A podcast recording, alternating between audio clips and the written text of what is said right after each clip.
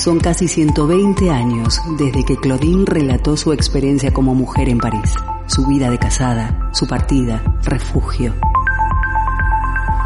Hoy Claudine camina por las calles de Bilbao, respira, siente, se emociona y observa qué ha sucedido con las mujeres contemporáneas, sus luchas, reivindicaciones, derechos y su sexualidad. Hoy Claudine llega a Bilbao. Las herramientas del amo nunca desmontarán la casa del amo. Con esta frase de Audre empezamos este espacio feminista. Muy buenas tardes, amigas y amigos oyentes de Candela Radio.fm. Estamos en Claudine en Bilbao, un proyecto que se realiza con el apoyo de la Diputación Foral de Vizcaya y la Asociación Camino al Barrio.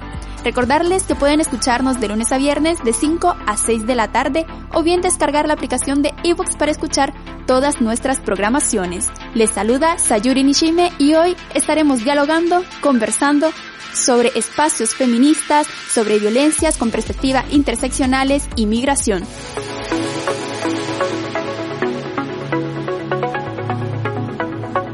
De espacio en espacio, de calle en calle, de realidad en realidad. Claudine se sensibiliza con las mujeres de hoy, toma nota, todo lo escribe en su diario. Hoy abrimos una de las páginas de estas memorias para hablar de Vamos a recordar la historia de Mariel Franco, activista de derechos humanos de origen brasileño y reconocida como un símbolo de la lucha contra la desigualdad social, el racismo y la homofobia.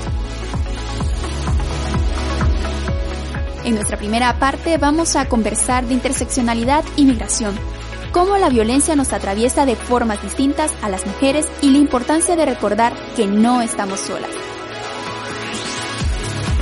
Y en nuestro segundo bloque vamos a conversar de autodefensa feminista más allá de técnicas físicas. ¿Cuáles son esas herramientas para nuestro autocuido emocional?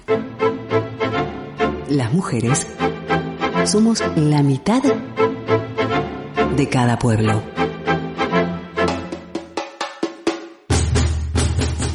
Mariel Franco, mujer, negra, de maré y defensora de los derechos humanos. Así se definía Mariel Franco. Maré es un complejo de favelas en Río de Janeiro. Sus calles vieron nacer y crecer a Mariel Franco. A sus 19 años parió a una niña y decidió hacer las pruebas de acceso a la universidad en un centro comunitario de la favela. Mientras esperaba, una bala perdida en un tiroteo entre policías y traficantes alcanzó y asesinó a una de sus amigas. Ese día inició su activismo.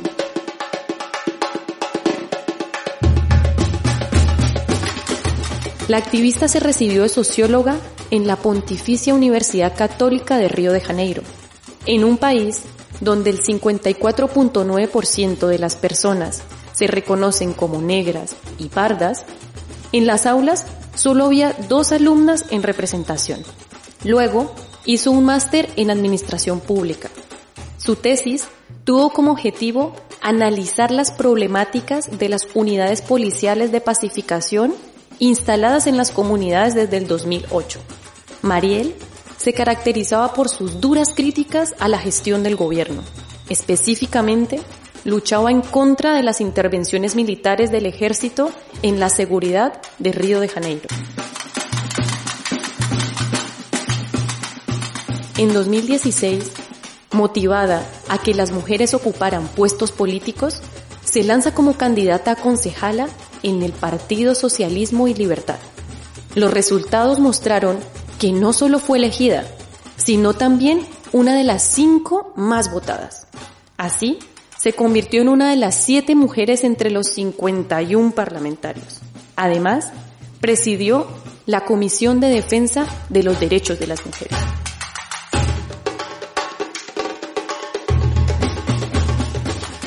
Como lesbiana, promovió la visibilidad LGTBI y propuso instituir el Día de la Lucha contra la homofobia, lesbofobia, bifobia y transfobia en el calendario de Río de Janeiro, así como el Día de la Visibilidad Lésbica. Una semana antes de ser asesinada, publicó en sus redes, otro homicidio de un joven que entra en la cuenta de la policía. Mateus Melo estaba saliendo de la iglesia. Mariel denunciaba en sus redes sociales que integrantes del Batallón 41 de la Policía Militar, al que llamaba Batallón de la Muerte, había actuado con crueldad contra una de las comunidades, aterrorizando y violentando a los residentes. El 14 de marzo de 2018, en la rueda de conversación Mujeres Negras Moviendo Estructuras, remarcaba, debemos ocupar con nuestros cuerpos todos los espacios. Horas después, un automóvil siguió el suyo durante kilómetros.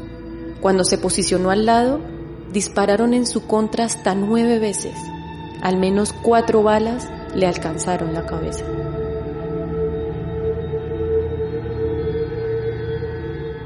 Su asesinato causó conmoción a nivel mundial y desde cada rincón se levantaron voces exigiendo justicia. Su hija, que en ese momento tenía 19 años, publicó en Twitter, mataron a mi madre y a 46 mil electores más. Seguiremos resistiendo porque fuiste lucha. Hoy, la lucha de Mariel Franco en la defensa de los derechos humanos se sigue multiplicando.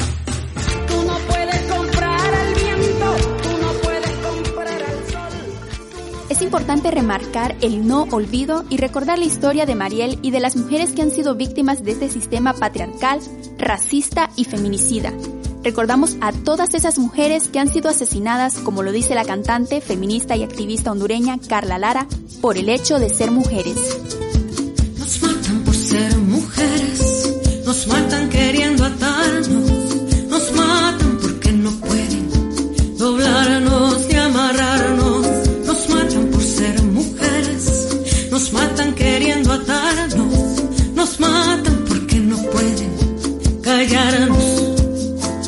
Yo la vi, iba cantando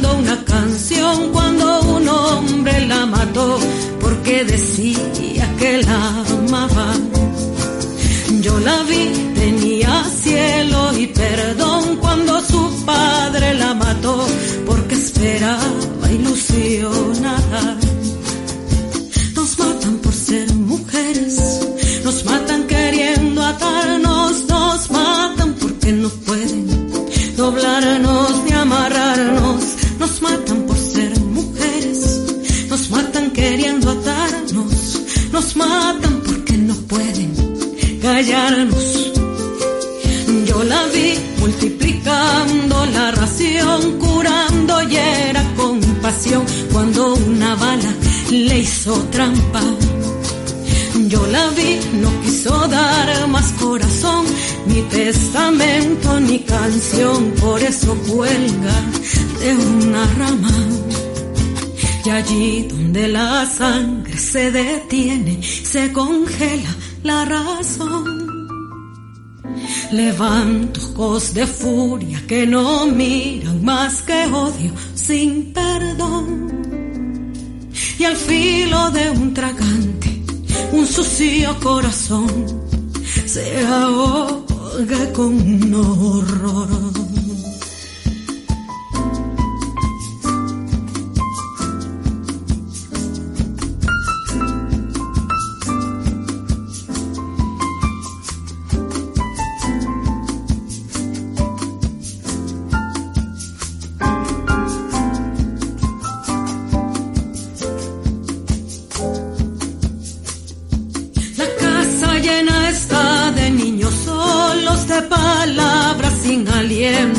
De vestidos sin domingos. La sangre se secó en el pavimento y el que olvida también mata nuevamente su recuerdo. Nos matan por ser mujeres, nos matan queriendo atarnos, nos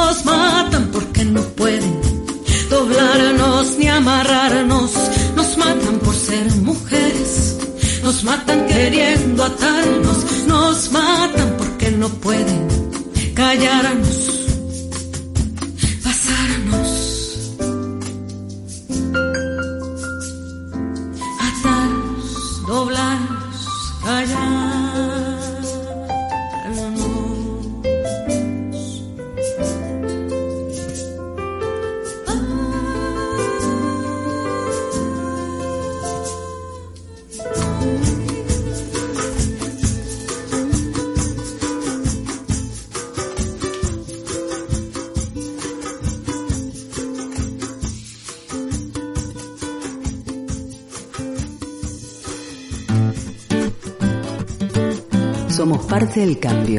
Es imprescindible tomar conciencia de nuestro papel en este presente vital.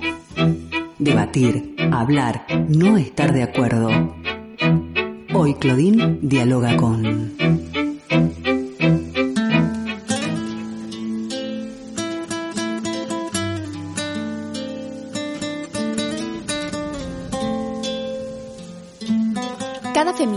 responde a unas exigencias históricas, políticas y sociales de cada momento.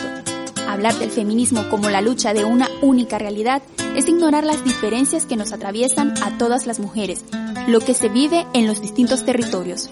Pensar que todas partimos de un mismo camino es no reconocer que hay mujeres doblemente o triplemente discriminadas y que por lo tanto cada historia tiene que ser escuchada.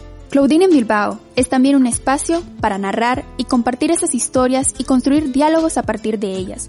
En esta primera parte, como les había adelantado, vamos a hablar de las violencias interseccionales, de migración y de lo importante que es reivindicar que no estamos solas. Por ello vamos a conversar con Úrsula Santa Cruz Castillo. Ella es psicóloga comunitaria, trabaja en violencias contra las mujeres inmigrantes desde la perspectiva interseccional y descolonial. ¿Qué tal Úrsula? Buenas tardes. Buenas tardes, Ayuri. Desde Barcelona, ¿no? Sí, estoy en Barcelona. ¿Hace cuánto que, estás en Barcelona, Úrsula? Bueno, desde que llegué aquí hace 18 años. 8 años. ¿Y cómo ha sido esa... 18. 18, años. ¿Y cómo ha sido esa, esa experiencia, no? De tu país de origen es Perú, ¿no? Sí. a migrar hacia Barcelona. Bueno, em, es una experiencia similar al de muchas mujeres que, que vienen, en este caso de Latinoamérica, que hemos venido en esos tiempos, em, sin papeles, a trabajar en el servicio doméstico. Estuve cuatro años trabajando allí, eh, también casi tres años sin papeles con todos los obstáculos para poder renovar, eh, perdón, eh, poder homologar mi título, poder después de muchos años de, de, tensiones, de mucho esfuerzo, poder ejercer mi carrera aquí. Cuando te presentaba, eh, hablaba de que te has especializado, ¿no? En la perspectiva interseccional. Para quienes nos están escuchando, ¿a qué te refieres cuando, cuando mencionas perspectiva interseccional? Sí, mira, eh, te agradezco que me hayas preguntado primero eh, acerca de mi experiencia migratoria, porque precisamente a la hora de enfocar las violencias hacia las mujeres y específicamente que es el colectivo con el digamos el que más eh, con el que más acompaño, trabajo, atiendo, son mujeres migrantes. Eh, porque yo he trabajado desde Perú, eh, eh, he trabajado en servicio de atención a las, violencias desde una perspectiva del género. Mi propio proceso migratorio, mi experiencia asociativa, mi experiencia como mujer migrante, mi experiencia feminista, activista, eh, y luego mi propio trabajo, eh, cuando he comenzado a trabajar en un servicio de atención aquí, es el que me permite a mí poder entender eh, que las violencias que vivimos las mujeres, y en este caso las mujeres migrantes, no, no tiene que ver eh, solo con el género, que es el, el discurso predominante, tanto desde un servicio de atención desde los servicios de atención municipales como los discursos de Naciones Unidas, o mejor dicho, que va en ese sentido, ¿no? Políticas, leyes están planteados desde ese lugar. Eh, plantear desde una perspectiva interseccional las violencias que tienen las mujeres eh, migrantes en este caso tiene eh, quiere decir que las mujeres, en este caso migrantes, estamos eh, hay distintos sistemas o estructuras de poder que, que nos impactan. En este caso no solo el hecho de ser mujer, sino también eh, tiene que ver con la clase, tiene que ver con la raza, tiene que ver con la sexualidad, tiene que ver con el origen. Entonces, plantear la, digamos, la perspectiva interseccional permite em, analizar y ver cómo estas diferentes estructuras que estoy mencionando no, no actúan por separado, sino de manera articulada, eh, produciendo una serie de discriminaciones o también situaciones de, desigualdades o privilegios en relación, en este caso, a las mujeres. Esta perspectiva interseccional como, como, término interseccional lo acuña Kimberly Crenshaw, una abogada eh, estadounidense, en el año 89, eh, para hablar en relación a un caso de discriminación que vivió una mujer eh, en Estados Unidos y luego también el enfoque que le da a las violencias que viven las mujeres afroamericanas. Pero también es una perspectiva desde la cual venían hablando muchas mujeres en Estados Unidos, eh, desde hace ya más de un siglo, digamos, eh, eh, hablando de que, de que las mujeres viven una serie de opresiones por ser, en este caso, quienes estaban teorizando sobre, sobre estas opresiones por ser mujeres, por ser pobres, por ser lesbianas, por ser negras, que es de donde se, se analiza la interseccionalidad y que tiene que ver con una teoría encarnada, como se suele llamar, es decir, que a partir de esa realidad, eh, esa experiencia histórica o social, teorizas en relación a lo que te pasa y no desde una abstracción. Eh, sí. Es por lo tanto dejar de ver las denuncias como, como un mismo tema, ¿no? Porque desde la policía se les suele tipificar con un determinado nombre, violencia física, agresión sexual, entre otros, y más bien a partir de, de estas historias empezar a contextualizar, ¿no? Sí, pero esta sería como la segunda parte. Eh, cuando me refiero a las violencias, eh, digamos, hacia las mujeres, que son también muchas, ¿no? Y, se ha quedado en, mucha mucha gente, muchas personas, cuando dicen violencia de género, por ejemplo, inmediatamente la, asumen a la pareja. Si te pongo el caso de la violencia en, en el ámbito de la pareja, entre una mujer eh, de aquí y una mujer emigrada, no es el no es el hecho de ser mujer como como se suele decir no a una mujer de aquí por ejemplo en primer lugar eh, tiene eh, tiene la nacionalidad de aquí. Una mujer migrante que puede o no tener papeles tiene un determinado tipo de trabajo está en una situación de precariedad en una, eh, una serie tiene o no tiene red familiar entonces hay una serie de características que la diferencian de, la, de las violencias y se viven de distinta manera. ¿no? Entonces, em, cuando se está pensando, en, por ejemplo, en el ámbito de la pareja, solo se quiere, en el caso de una mujer migrante, se está pensando salvarla, digamos, de quien le ejerce la violencia, que está bien porque no es menor esa violencia, pero se obvia todos los otros factores que están presentes en relación a la violencia.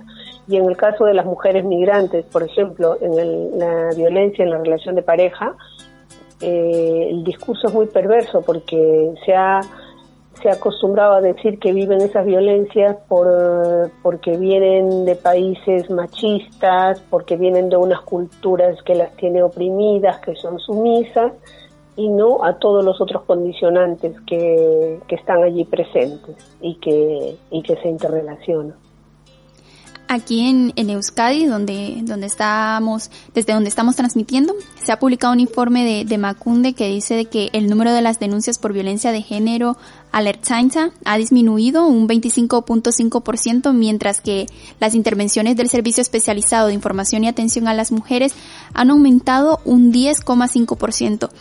Eh, ¿Consideras que esto puede ser vamos a decirlo, por, por una falta de, herramienta de acompañamiento a las mujeres que presentan una denuncia? A ver si, si he entendido lo que me has eh, mencionado. Las mujeres piden información, pero no llegan a denunciar, digamos como en resumen. Sí, piden más información, más asesoramiento, pero no, no se están denunciando los casos. Vale, mm, mira, yo creo que aquí hay dos puntos. O sea, yo soy psicóloga, ¿no? Eh, yo a veces he dado charlas con aquí en Cataluña con personal de los mozos de escuadra, que es la policía. Entonces, eh, la policía decía que denunciaran.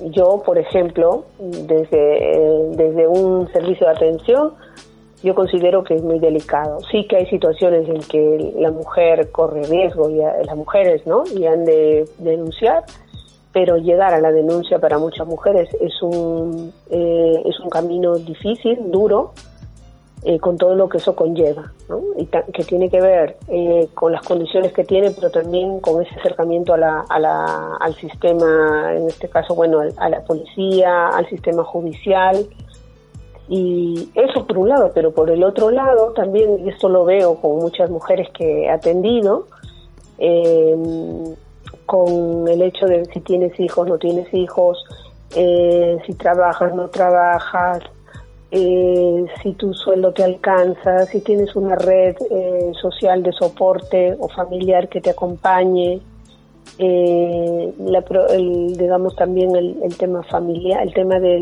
las creencias a veces en relación a los hijos que hago con ellos. Digamos que hay muchos factores que hacen que tú puedas pedir información de qué, qué puedes hacer, pero que las mujeres a veces ese procedimiento o el de denunciar, porque no todas llegan a la denuncia, ¿no? sino que también buscan otros mecanismos dependiendo de la situación, porque no, no todos los casos son iguales y lo que te digo, ¿no? Es que también para denunciar muchas veces eh, has de tener, muchas veces las mujeres quieren tener la certeza de que eso va a ser eh, efectivo, que su vida no va a correr peligro, ¿no? Entonces, eh, esto que tú mencionas, las denuncias no han disminuido, también con el confinamiento, se sabe que han aumentado, por ejemplo, aquí en Cataluña, que mm, llamada a los números, eh, que supongo que debe ser más o menos como lo que tú dices, ¿no? Llamada al, al números para pedir información, para saber qué hacer, se han registrado bastante, pero que no se llega a concretar. Luego lo que no sé es si llegan a otros servicios que no son la policía, necesariamente. Yo de las mujeres, por ejemplo, que atiendo y que atendemos donde trabajamos, no todas tienen denuncia ¿no? Eh, están como en otros, eh, a, veces está, digamos, como que puede ser, pueden desarrollar algunas maneras de manejar esa situación, las mujeres. ¿no? Y en tu experiencia eh, desde la psicología, ¿cómo, es este proceso de, de acompañamiento y, y, de atención a las mujeres que han sido víctimas de algún tipo de violencia? Sí, bueno, es, es distinto, ¿no? No hay plantillas, eh, pues cuando las mujeres vienen, eh, yo, trabajo en un servicio de una, de una organización, ¿no? una ONG. Entonces ellas vienen eh, por diferentes motivos. Vienen cuando viven una situación de violencia, si de pareja u otra violencia, racista, por ejemplo, o no vienen por esa situación, sino que vienen por otro tema. Por ejemplo, porque eh, no tienen papeles eh, y están buscando algún tipo de ayuda económica o social. En, esa primera entrevista que hace mi compañera, trabajadora social, dentro de eso, mm, identifica. O sea, hay casos en los que no, no de su demanda, ¿no? Y en otros, en otros sí. Entonces, pero dependiendo, es como yo sé lo que estoy viviendo, pero en este momento yo no quiero abrir nada porque porque sabes, hay, hay mujeres que les resulta muy doloroso abrir, ¿no? Abrir algo que tienen allí, contarlo, porque a veces es como lo dices, pero después qué hago con todo esto, ¿no? Entonces a veces prefieren, eh, prefieren no, se ven como condicionadas a priorizar lo que lo que otras cosas que tienen que resolver y es como después voy a voy a tener, por ejemplo, sesiones con la psicóloga, en mi caso, ¿no? Entonces, cuando toman la decisión, a veces no lo manifiestan directamente, aunque yo sé que vienen por, un, por una situación de violencia, ¿no? Entonces, algunas te lo dicen, otras no te lo dicen directamente. Entonces, a partir de la demanda que haga, ¿no? Porque puede, puede decir desde que no puedo dormir, no me siento bien, tengo problemas con mi pareja, pero no lo verbaliza algunas que sí, que se han dado, que han reconocido la violencia o que ya hace tiempo que no han reconocido, pero consideran que no, que no, lo que no tenían como el espacio, no conocían o no tenían, no se habían decidido a hablar sobre eso. Entonces es eh, a partir de allí, ese, espacio de la, de la atención, es escuchar cuál es, es lo que ellas dicen, es como ir haciendo una narrativa o sea, ellas comienzan a hacer una narración, yo les voy haciendo como una, como devolverles sus propias palabras, Eh, otras mujeres quizás no necesitan, no, no trabajamos tanto con la palabra, sino que hay unos problemas también somáticos, ¿no? porque todo va de la mano. Hay algunos que tienen dificultades, por ejemplo, para dormir, para respirar. Una de las cuestiones que en estos últimos, eh, estos últimos meses o semanas, más de semanas, que me, he dado, que, que me han manifestado varias mujeres es las dificultades para respirar eh, sensaciones de ahogo. Y, entonces mm, es que puedan eh, ser escuchadas, ¿no? también que puedan entender eh, en, esa historia, ¿no? Eh, que puedan darse cuenta, digamos, mm, lo que han estado viviendo la manera como han estado también, cómo se han estado relacionando, desde dónde se han relacionado, eso también eh, tiene, que ver con mirar historias previas, no todas, por ejemplo, tienen en sus historias familiares o personales de parejas que, con las que han vivido situaciones de violencia o en su propia familia, no todas tienen esa, digamos, esa característica, algunas sí, entonces es poder entender también de manera como eh, cómo han resuelto determinadas situaciones y poder poner dentro de todo esto también el contexto, o sea, hablar de eh, machismo, de racismo, de clasismo en esa en esa relación que tienen, ¿no? No es solo no es mirarlo como una cuestión individual, sino también ponerlo, poner el nombre de eso que está viviendo. ¿no? Entonces, ¿qué se puede ir trabajando?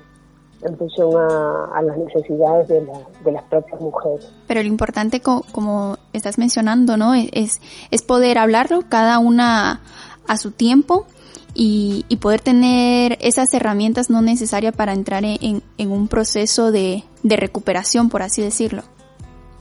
Sí, sí, sí. Y sabes que eh, ahora mientras te estaba explicando Mm, recordaba algunas mujeres, ¿no? También es, por ejemplo, cuando a veces eh, relatan, ¿no? Alguna parte de la historia, es como, es como si lo, ponemos fuera, como si fuera una película, ¿no? Eh, para que pueda, para poder entender, ¿no? Cómo, qué es lo que está pasando. Eh, o, por ejemplo, cómo llega a perder el, cómo llega a a tener demasiado miedo, ¿no? Cómo llega a perder el control ante determinadas situaciones, ¿no? También las estrategias que la propia mujer ha desarrollado. Porque cada una reacciona de una forma distinta.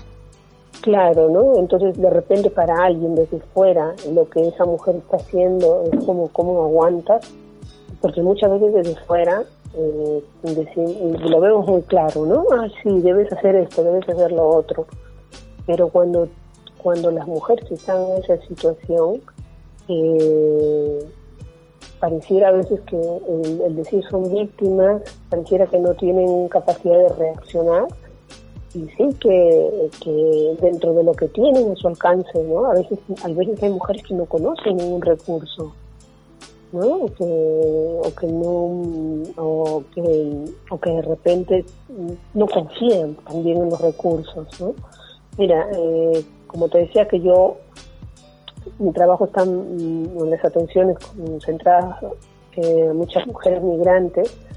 Hace un año más o menos hicimos un estudio en relación a tres colectivos de Latinoamérica y en relación a las violencias eh, que nos encargaron desde el ayuntamiento y lamentablemente el estudio no ha salido público.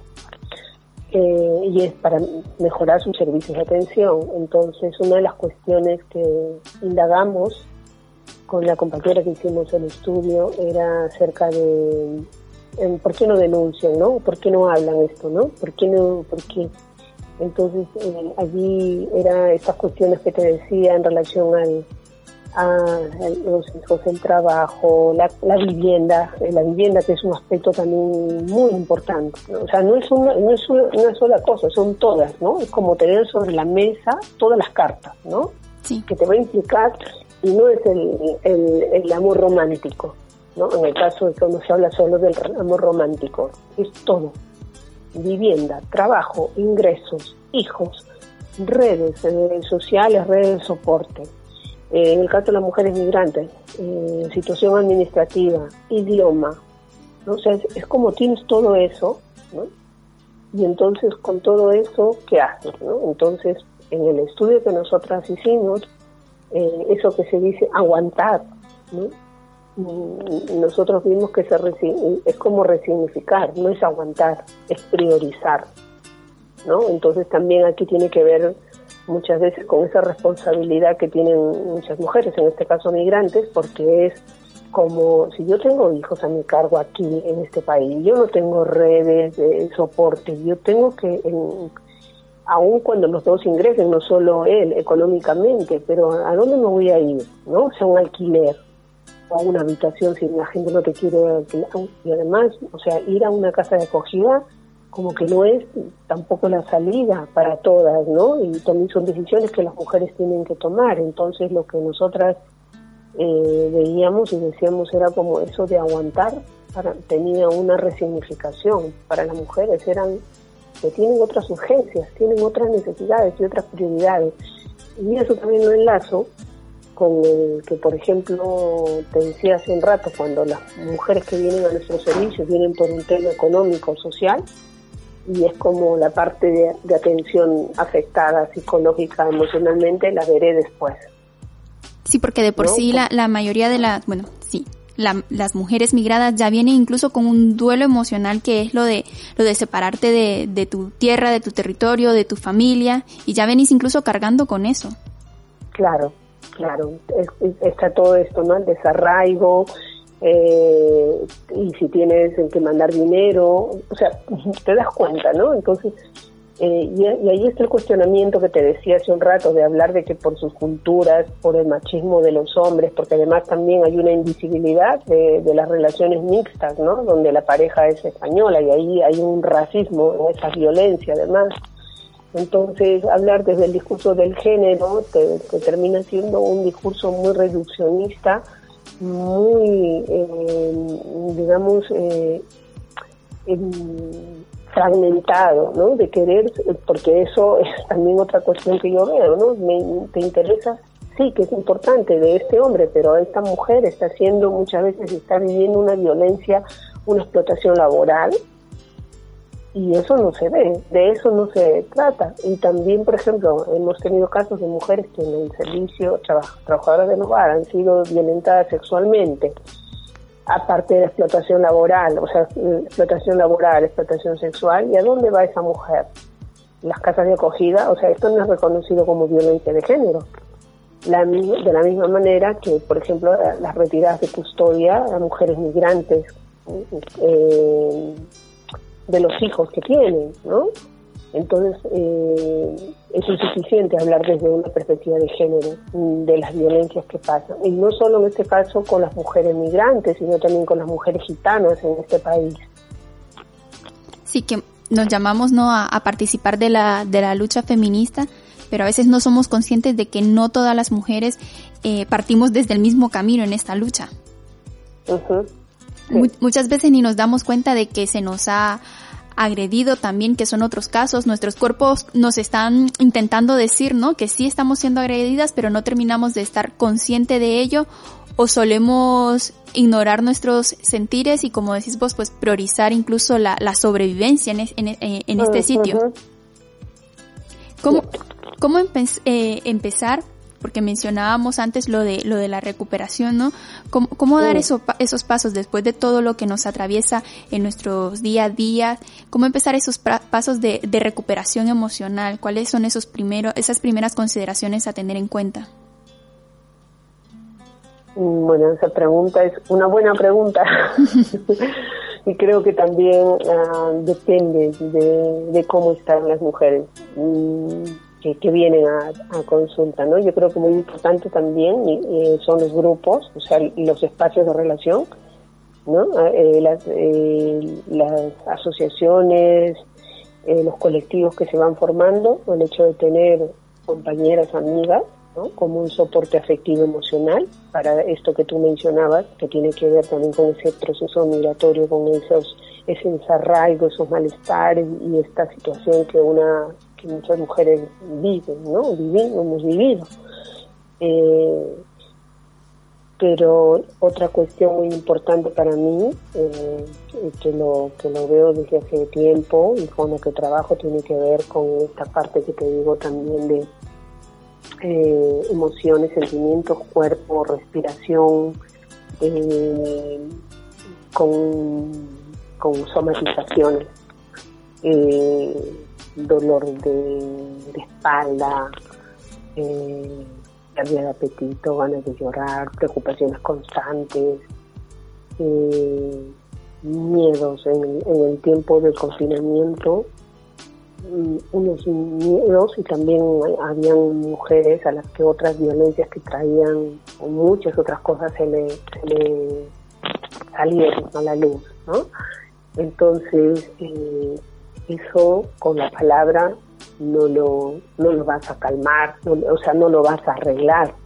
¿no? Si yo, por ejemplo, tú me estás diciendo que tú tienes un miedo y que te, te sientes que te falta la respiración, si yo te digo cálmate, no, no es nada, no pasa, no estoy, no te estoy, no te estoy ayudando, porque tu miedo, tu miedo real, tu cuerpo lo está viviendo, porque tiene una experiencia allí, ¿no? Entonces ahí viene la otra parte que te decía, que es ese trabajo más y corporal, eh, relajación, respiración, visualización, un trabajo que, que, va por otro lado, salir de la palabra. Y más a largo plazo, ¿no? Que, que saber que esto es a largo plazo, no es de la noche a la mañana.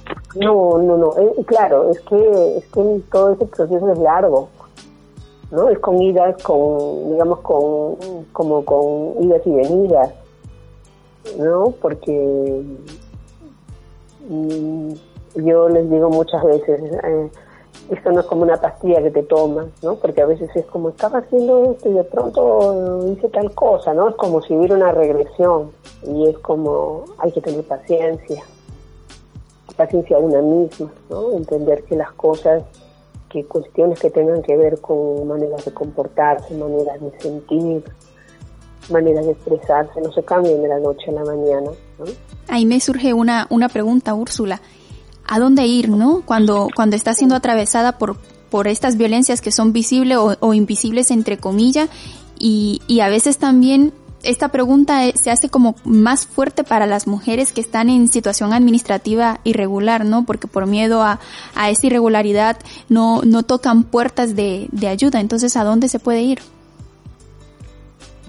Sí, eh, bueno, te decía hace un momento que en relación a los grupos más cercanos de otras mujeres migrantes, porque desde la experiencia, digamos, mía de, trabajo y, activismo, eh, observo y, observamos en, el trabajo que, que muchas de las mujeres están muy solas, sobre todo las que las que vienen, eh, las que nosotras atendemos, que esto debe pasar en muchos lugares, no todas nos asociamos, no todas también tenemos las posibilidades, las circunstancias, por ejemplo, si trabajas de interna o vas trabajando de un lado a otro, a veces eh, lo que quieres es descansar, a veces tenemos también dificultades para socializar, también por el propio carácter, por lo que sea, entonces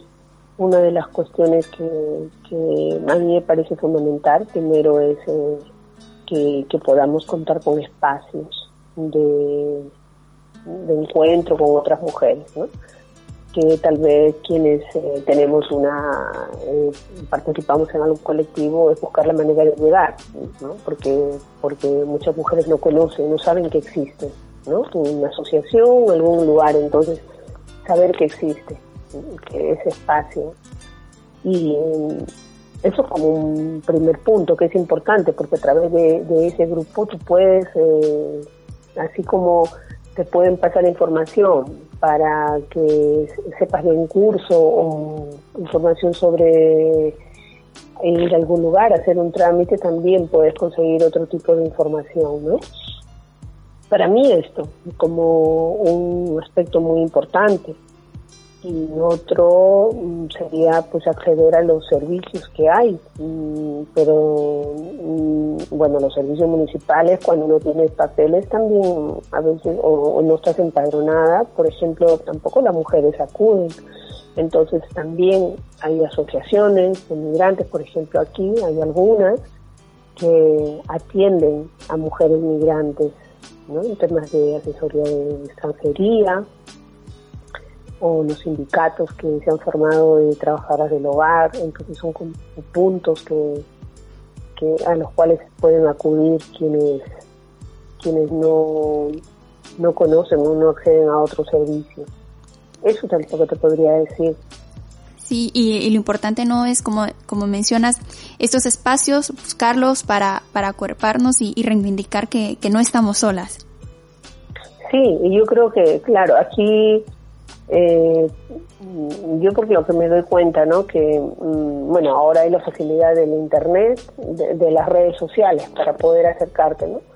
Y te, lo digo porque mm, por, también por otro, no, no solo por este tema, sino que a veces, eh, mm, por ejemplo, yo que soy peruana, hace poco, bueno, hubo una, una de las tantas crisis políticas en el Perú, y de pronto pues se hace una manifestación y se acerca a alguien, ¿no? Alguien de Perú que estaba buscando un lugar y nos dice, ay, no sabía, ¿no? No sabía que había.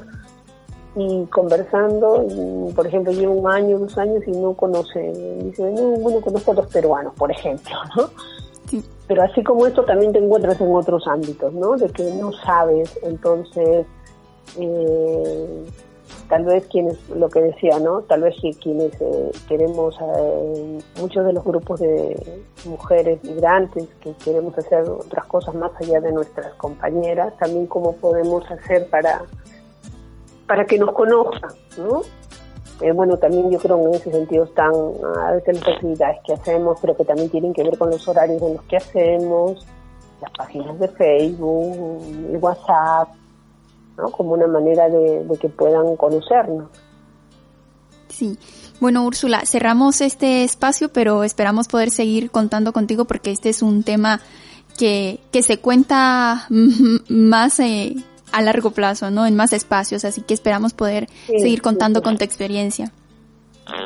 Muchas gracias, Ayuri, por la, por la oportunidad de, compartir mi, mi, experiencia de trabajo, que, lo que te decía, ¿no? Está vinculada también con mi propia experiencia y, eh, mi propia experiencia migratoria.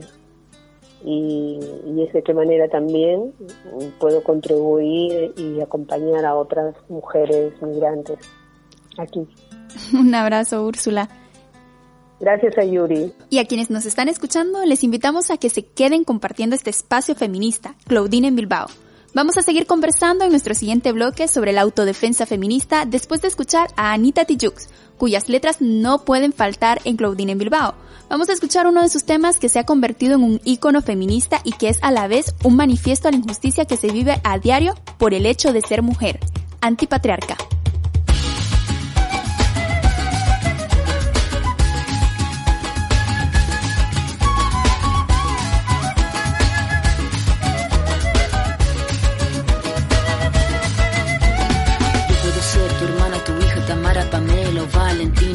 Ser tu gran amiga, incluso tu compañera de vida. Yo puedo ser tu gran aliada, la que aconseja y la que apaña. Yo puedo ser cualquiera de todas, depende de cómo tú me apodas. Pero no voy a ser la que obedece porque mi cuerpo me pertenece. Yo decido de mi tiempo, como quiero y dónde quiero.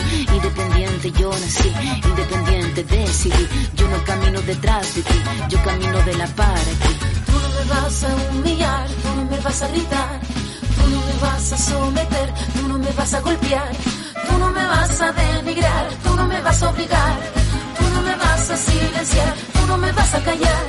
No sumisa ni obediente, mujer fuerte, insurgente, independiente y valiente, romper la cadena de lo indiferente, no pasiva ni oprimida, mujer linda que da vida, emancipada en autonomía, antipatriarca y alegría.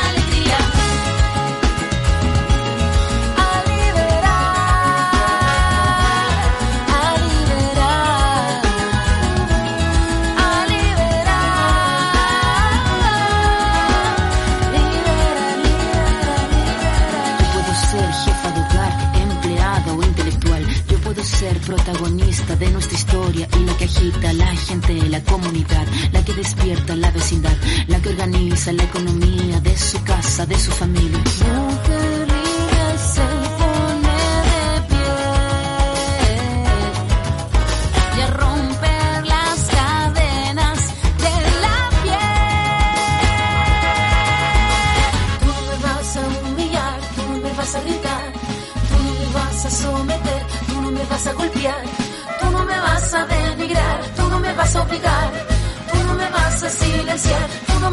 No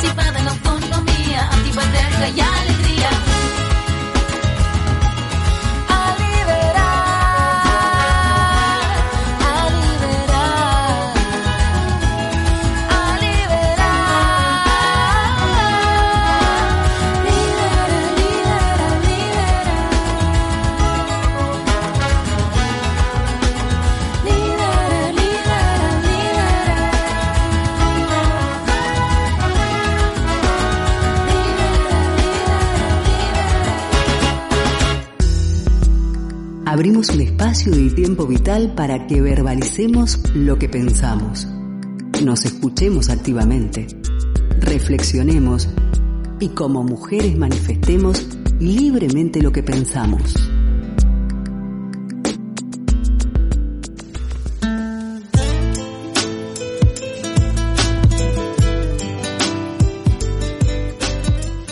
Continuamos en Claudine en Bilbao, un proyecto que se realiza con el, el, apoyo de la Diputación Foral de Vizcaya y la Asociación Camino al Barrio. En nuestra primera parte hemos conversado de violencias interseccionales y de migración y en este segundo bloque vamos a conversar con Anne Navarro del Servicio Mujer del Módulo Psicosocial de Deusto, San Ignacio, quien nos va a estar conversando de autodefensa feminista. Buenas tardes, Anne. Buenas tardes, Ayuri. ¿Qué tal? ¿Cómo estás? Bien, bien. en casita, ¿no? Conectada. Sí, en casa. Bueno, con estos tiempos que tenemos, pues se, se, me ha complicado un poco la cosa, pero todo bien. No, y ahora con también con todo lo que lo que hemos pasado en este contexto, no lo está siendo una nueva herramienta lo de las videollamadas o lo de conectarnos con vías telefónicas y así seguimos trabajando. Sí. Afortunadamente sí. Bueno, Anne, pues vamos a conversar de, de, autodefensa feminista, pero ¿a qué nos referimos cuando hablamos de ella? Pues, a ver, autodefensa feminista es importante que no la confundamos con, con defensa personal, porque porque hay veces, ¿no? Que, que, que yo hablando con la gente digo, sí, autodefensa feminista, ah, sí, yo también fui a uno de defensa personal. No, no es lo mismo ni tiene gran cosa que ver, ¿no? Eh, la defensa personal, pues son pues una serie de, técnicas eh, para, para poder defenderse, pero la autodefensa feminista eh, tiene una parte teórica muy, muy importante, mucho más importante que, que la parte física, ¿no? Que es enmarcar eh, esas violencias machistas dentro de un cuadro general, dentro de, de, de una situación de una violencia mayor, eh, sistemática eh, incluso incluso política, ¿no? Eh, comprender que, que estas violencias eh, que vivimos las mujeres no son hechos aislados, sino que tienen un, una estructura que, respalda esas, esas violencias. ¿no? Eh, poder identificar cuáles son esas violencias y aprender a generar herramientas eh, para hacerles frente. Entonces, son muy bonitos los talleres de autodefensa feminista porque entre todas podemos, podemos generar nuevas herramientas con la creatividad de todas, ¿no? También con la fuerza de que nos da un grupo de, de mujeres, de sentirnos como aliadas y no como y no como competidoras, que, que es lo que pretende precisamente el, el sistema heteropatriarcal, ¿no? Fragmentarnos. Has mencionado todas, es decir, estos talleres más que estar dirigidos de forma individual, ¿están dirigidos para un colectivo? Sí, sí, sí, sí. Son talleres dirigidos a grupos de mujeres, grupos reducidos, eh, porque para poderlos manejar pues tiene que, que ser no demasiadas mujeres, pero, pero sí, siempre eh, de forma colectiva. Se suele estar como asociado lo de autodefensa y autocuido feminista. ¿De qué forma se interrelacionan estos dos conceptos? ¿Cómo me has dicho el segundo? Eh, autocuido feminista. Ah, como los autocuidados, ¿no? Sí.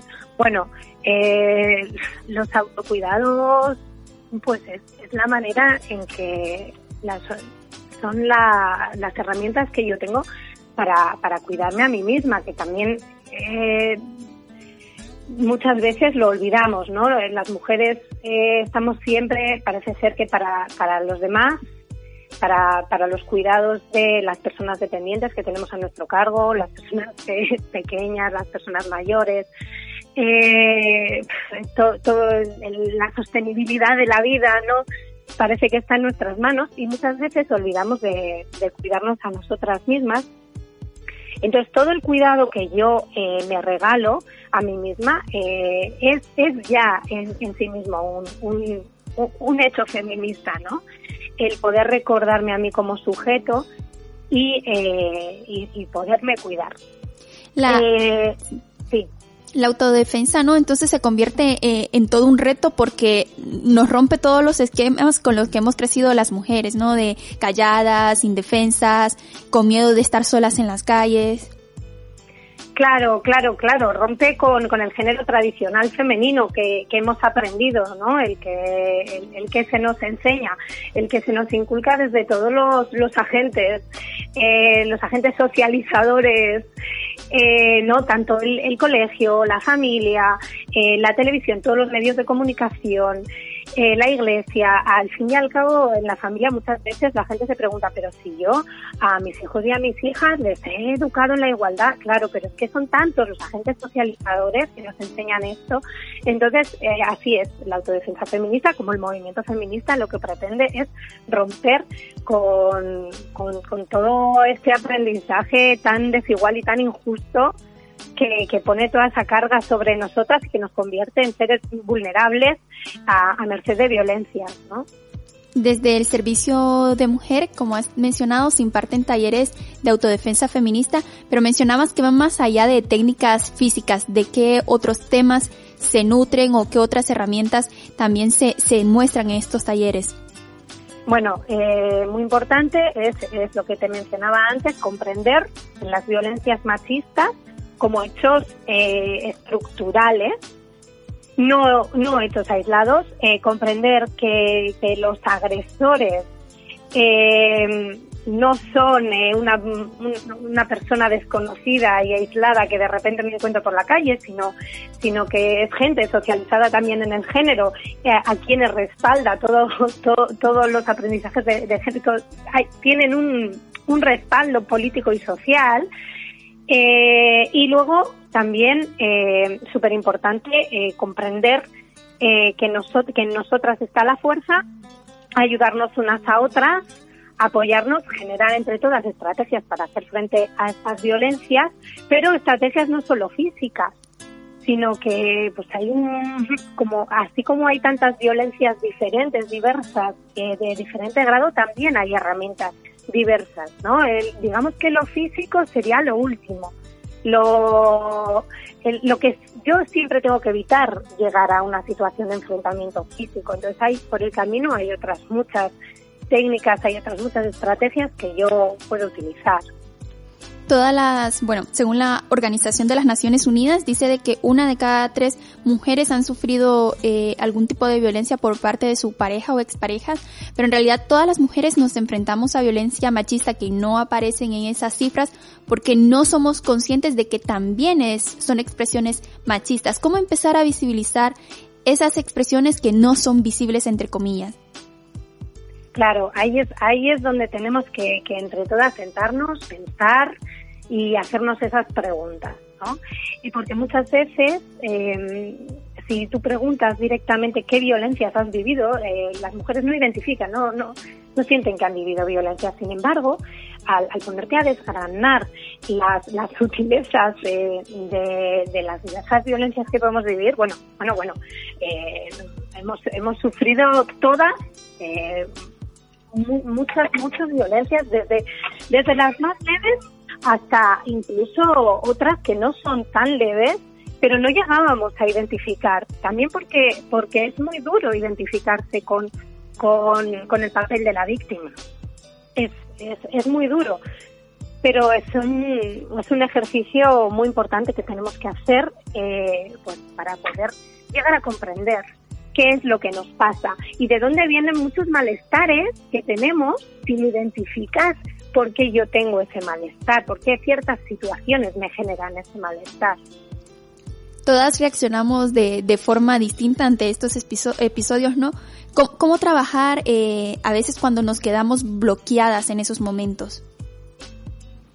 cuando nos quedamos bloqueadas. Bueno, de todos modos, eh, también hay un importante que si yo me he quedado bloqueada en una situación de violencia, eh, tengo que ver cómo yo después me cuento este relato eh, y cómo, cómo me dejo a mí misma, ¿no? Siempre ser benevolente conmigo porque yo jamás tendré la culpa de que suceda una agresión y si, y si yo he evidenciado una y no he reaccionado activamente, mm, no hay ningún problema y, y, y y, no tengo la culpa de absolutamente nada, ¿no? Pero bueno, sí, para bloquearme siempre tenemos que recordar que el pánico, si yo entro en pánico, voy a perder visibilidad, no, no voy a poder, eh, no voy a poder gritar, no voy a poder arrancar, no voy a poder ver la salida. Entonces, respirar, muy importante, respirar, situarme, mirar a mi alrededor, hacer caso de mi intuición, ver dónde están la salida y poder tener una vía de escape. Pero respirar y serenarme, tratar de serenarme y recordar que el pánico lo único que va a hacer es limitarme. ¿Desde, desde qué edades empiezan a, formar parte de, de estos talleres, a participar en estos espacios? Pues yo cada vez estoy viendo talleres con, con, más, con mujeres más jóvenes y chicas más jóvenes. Yo he visto hasta mm, grupos de, chicas de 12 años, 12, 13 años. Claro que siempre pues hay que adaptar un poquito los contenidos, ¿no? Sí, pero, dependiendo de las edades, ¿no? Sí, sí, sí, sí. Igual hasta con más jóvenes, ¿eh? No lo sé. Yo he visto a partir de 12, 13 años. ¿Y cuáles consideras que eh, en tu experiencia han estado siendo los resultados esos cambios que se han logrado en la formación de, de las mujeres que reciben estos talleres? Pues mi percepción personal es que las mujeres salen, salen con mucha más energía, con mucha más fuerza, con, con, ganas de comerse el mundo, de enfrentarse a cualquier cosa, ¿no? Eh, yo creo que, que, nos sentimos, yo me incluyo, claro, yo creo que nos sentimos más poderosas cuando salimos de, un taller de autodefensa feminista y mucho menos vulnerables, ¿no? Y también mucho más conscientes. Lo que permite lo que permite tener otra narrativa de la de la que estamos acostumbradas no por ejemplo hubo una campaña que, que se llamaba decía algo como de tu violencia yo yo me defiendo y hubo críticas porque como que salía de de lo normalizado, entre comillas, ver a mujeres que se estaban defendiendo. Sí, no, no conozco, no conozco ese caso del que me hablas en concreto, pero, pero sí, claro, siempre, siempre genera, ¿no? La, la reacción de, de, del, del heteropatriarcado y de, y del propio sistema machista, ¿no? De reacciona ante la mujer que se, que se defiende, claro, y que se, y que se empodera. Sí, porque no, no se trata de tampoco de, de tener una mirada o una narrativa de violencia, sino de, de lo que mencionabas, ¿no? De mujeres eh, ya no indefensas, sino empoderadas. Eso es. Eso es con herramientas, con estrategias, con, con una mayor conciencia. Mm. ¿Cuáles consideras que han sido como eh, esos principales retos que te has encontrado al, al estar compartiendo estos espacios? Los principales retos. Uf, pues, hombre, eh, la, la, historia de, de, cada mujer, ¿no? A ver, yo tampoco he dirigido muchos talleres de autodefensa feminista. He participado en varios y he dirigido algunos, pero tampoco mi trayectoria es muy larga. Sin embargo, siempre mi, mm, lo que me planteo es eh, cómo, cómo gestionar eh, las vivencias de cada mujer, porque te puedes encontrar con, con historias fuertes. Cuando trabajas sobre las violencias, entramos en terrenos delicados a veces y, y, y puede ser difícil de, gestionar. Se pueden dar, se pueden dar reacciones emocionales fuertes, eh, puedes encontrarte con historias muy duras.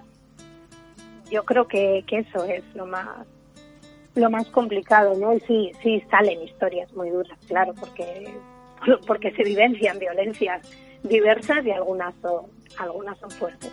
Y se pueden considerar, por lo tanto, estos espacios eh, también como como redes de acompañamiento en esos momentos.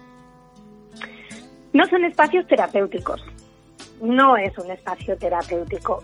Sí de acompañamiento en el sentido de, eh, de generar redes de sororidad, de solidaridad entre mujeres. Pero, pero no, no, no terapéutico, no un grupo de terapia. Y por cierto, Anne, ¿sabes cuándo es que se ha empezado a, gestar todo, todo este concepto de, de la autodefensa y, a partir de, de, qué episodios, no? Hmm. Bueno, yo sé que, en el Estado español eh, fue a finales de los 80 y que fue el propio movimiento feminista el que el que comenzó a juntarse eh, para pues para, para hablar ¿no? de qué es lo que estaba pasando para plantearse si todas estas violencias tenían una base y si la sociedad las estaba respaldando y justificando que la respuesta pues era que pues, efectivamente sí eh, y sobre, sobre el 87 eh, creo que hubo aquí en Euskadi que se empezaron a juntar las, las mujeres que, realizaban los talleres de autodefensa feminista que lo hacían de manera voluntaria. Entonces, pues bueno, eso era un problema porque no, no había ninguna retribución y tenían que andar desplazándose de un sitio a otro. Era, era un poco de desgaste. Y, y los dos focos más fuertes del Estado español en que estuvo presente fueron precisamente en Euskadi y en Zaragoza. A medida que le han dado seguimiento a, a las participantes de, de, estos talleres, ¿has visto que cómo se han eh, beneficiado de, de, estos conocimientos cuando han pasado por algún episodio de violencia en concreto? A posteriori. Sí. Después claro, de los talleres. Esto ya es, es, más difícil de saber porque, porque claro, cuando se realiza un, taller después no hay un seguimiento de las personas que, que, han, que han estado en, en ese taller, ¿no? Entonces eso ya es más complicado de saber. ¿Y qué le dirías a, a, esas mujeres que todavía se están planteando como el participar o, o no de, de, estos espacios? ¿Cómo, ¿Cómo las invitarías y las animarías? Sí, yo, yo animaría absolutamente a todas las mujeres a participar en, en al menos un taller de autodefensa feminista y, y, nunca ninguna se arrepentirá de, de, participar en un espacio de estos, porque porque lo único que, sacas es positivo, es, es una mayor sensación de, de, seguridad, de empoderamiento, más estrategias para poder hacer frente al día a día también y, el poder compartir un espacio precioso con otras mujeres. Entonces yo invitaría a, a, cualquier mujer del mundo a participar al menos una vez en un taller de autodefensa feminista. Además de los talleres de autodefensa feminista, ¿qué otras áreas o qué otros proyectos se trabaja desde el servicio de mujer? Bueno, el servicio de mujer eh, atiende de forma permanente, eh, tiene un servicio de salud sexual y salud reproductiva que atiende al distrito 1 de, de, Bilbao. También tiene un área de asistencia psicológica, pero para casos que nos vienen derivados. Eh, y tiene un servicio de asistencia jurídica, todo eso de manera estable y luego también pues, tiene diversos programas de, prevención de, de, violencias machistas, ¿no? Concreto en las redes sociales eh, tenemos uno que se llama Yo Ligo Yo Decido, dirigido a mujeres jóvenes, donde se cuelgan diversos contenidos y se hacen encuentros de jóvenes también. Y bueno, en la página web tenemos, tenemos todo, todo colgado. Hemos, hemos avanzado, ¿no? Claramente en la, en la lucha feminista, pero desde tu experiencia, desde tu punto de vista, ¿cuáles crees que siguen siendo los retos en, en esta lucha? O las reivindicaciones que tenemos que, que seguir apostando. Uf, uf, infinitos. O sea, sí hay un camino hecho, pero, pero tenemos un camino por delante. Larguísimo, larguísimo en, en, en muchísimos ámbitos, ¿no? Pues, eh, bueno, simplemente en dejar de sufrir violencia, en, el hecho de vivir vidas libres de violencia. Bueno, ahí todavía nos queda camino y vivir eh, vidas que valgan la pena ser vividas eh, el sostenimiento de la vida, el, el reparto de los cuidados, el, el, cobrar lo mismo que mi compañero, eh, cosas tan básicas, tan básicas que bueno, nos queda, nos queda un largo trecho.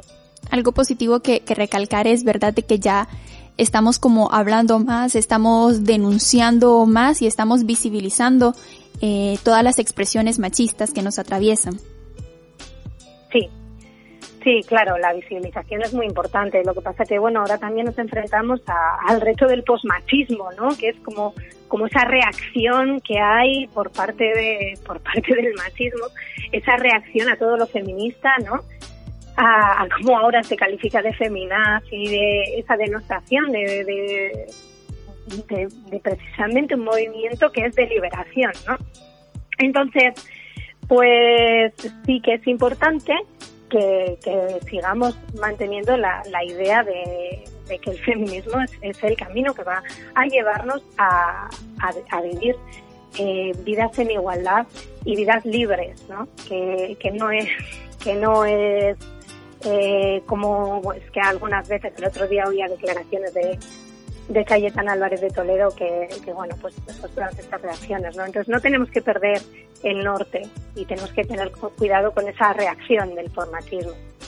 Sí, porque incluso eh, le dan otro concepto completamente distinto a, al feminismo, ¿no? Y lo ven como, como si fuese un ataque, como si fuese eh, un ataque hacia ellos y es cuando comienzan a, a desvirtuar lo que es la lucha en sí.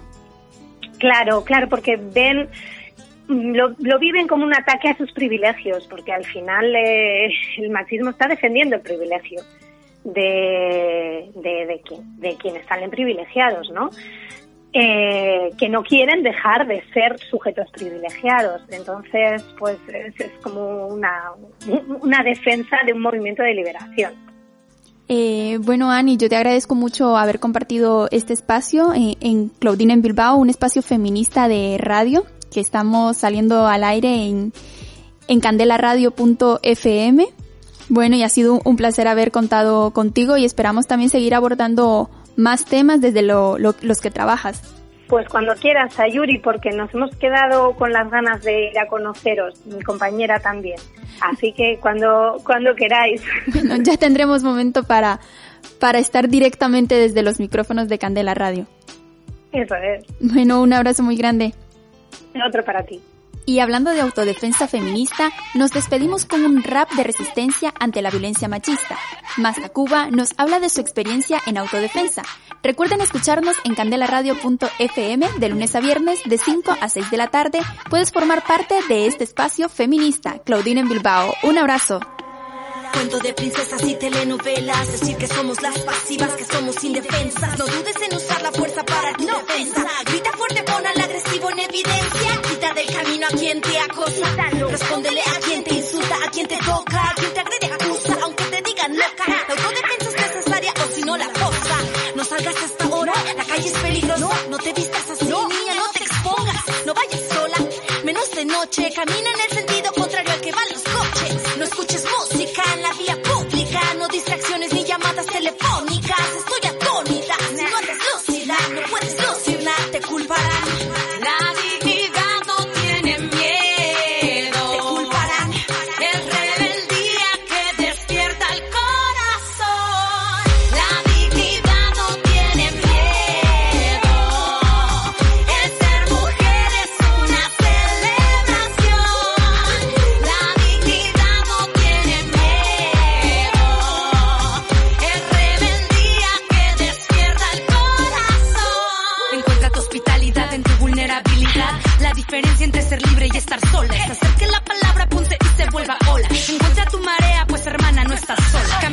desierto en busca del diamante. Es un camino incierto, pero no temas nigromante. Responde al llamado de tu instinto feroz. Se una con tu sexo y hallarás esa voz. En ti hay una herida que duele la confianza. En ti hay una niña que no ha perdido la esperanza. Aúlla en un gospel de alabanza. A ustedes yo me uno con mi fuerza y mi templanza. Esta es tu cara, porque es tu quintesencia. El canto de tu alma, puesto en evidencia. Con el ojo pelao,